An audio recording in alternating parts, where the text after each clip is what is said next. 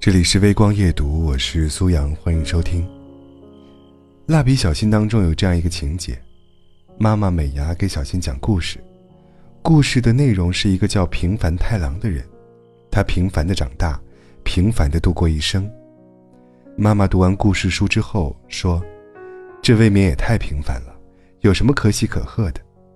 小新却说：“妈妈，平凡是最幸福的。”我们有时候想过平凡的生活，都还没有那么容易。生病、意外、倒闭、离婚，这些事都不知道什么时候会发生。如果能平凡的度过一生，那当然是件可喜可贺的事啊。平凡，是一件可喜可贺的事吗？这似乎和我们从小接受的教育不太一样。小的时候，我们写愿望，都是长大想做科学家。我想当宇航员。我记得当时班里有一个女生，写的愿望是，长大以后要当一个好妈妈，惹得班里的同学哄堂大笑。可是长大之后才发现，那些伟大的愿望，不过是代表着我们最初对这个世界的憧憬，而那些看似平凡普通的生活，才是我们毕生所求。我们都曾认为自己和别人不一样。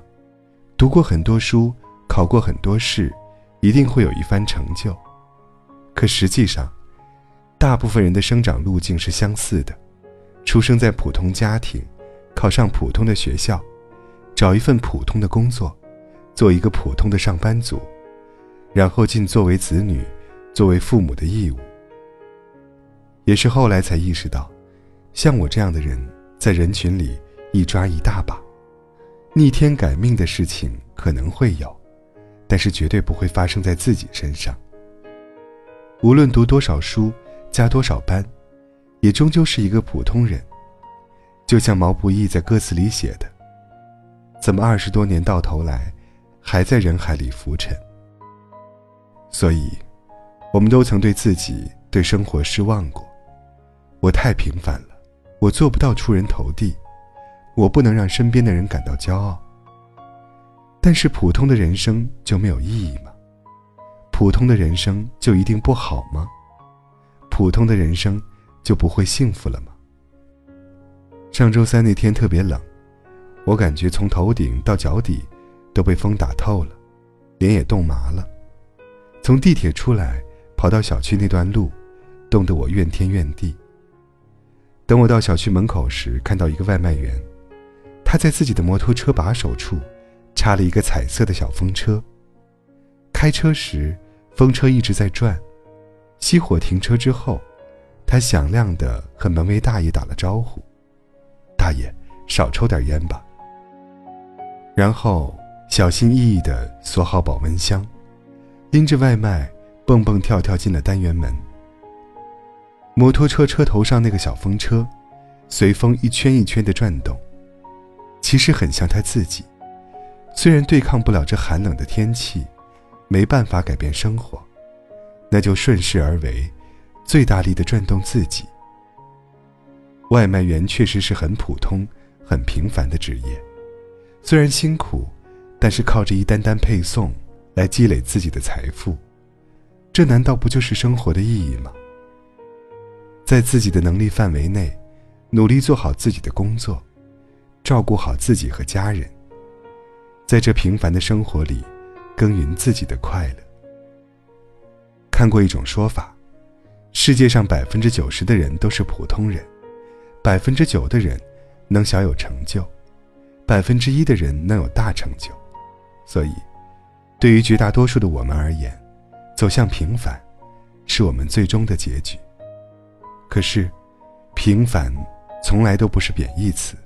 也不是自我放弃，反而是一种非常稀缺的生活态度。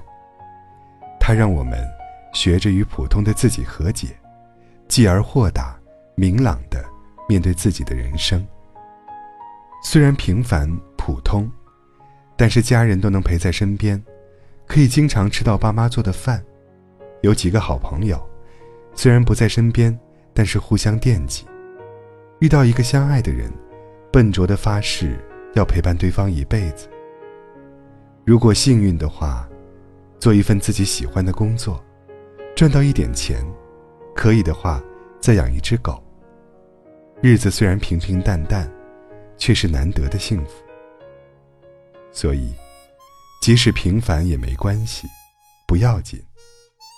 就像五月天的那句歌词一样：“这一生志愿只要平凡快乐。”谁说这样不伟大呢？像我这样优秀的人，本该灿烂过一生，怎么二十多年到头来，还在人海里浮沉？像我这样聪明的人，早就告别了单纯，怎么还是用了一段情？去换一身伤痕，像我这样迷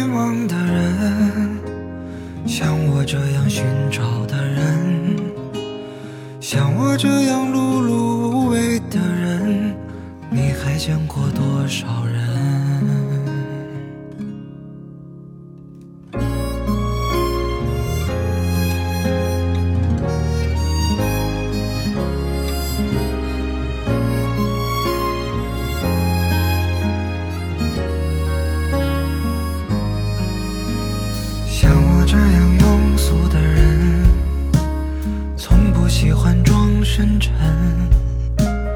怎么偶尔听到老歌时，忽然也慌了神？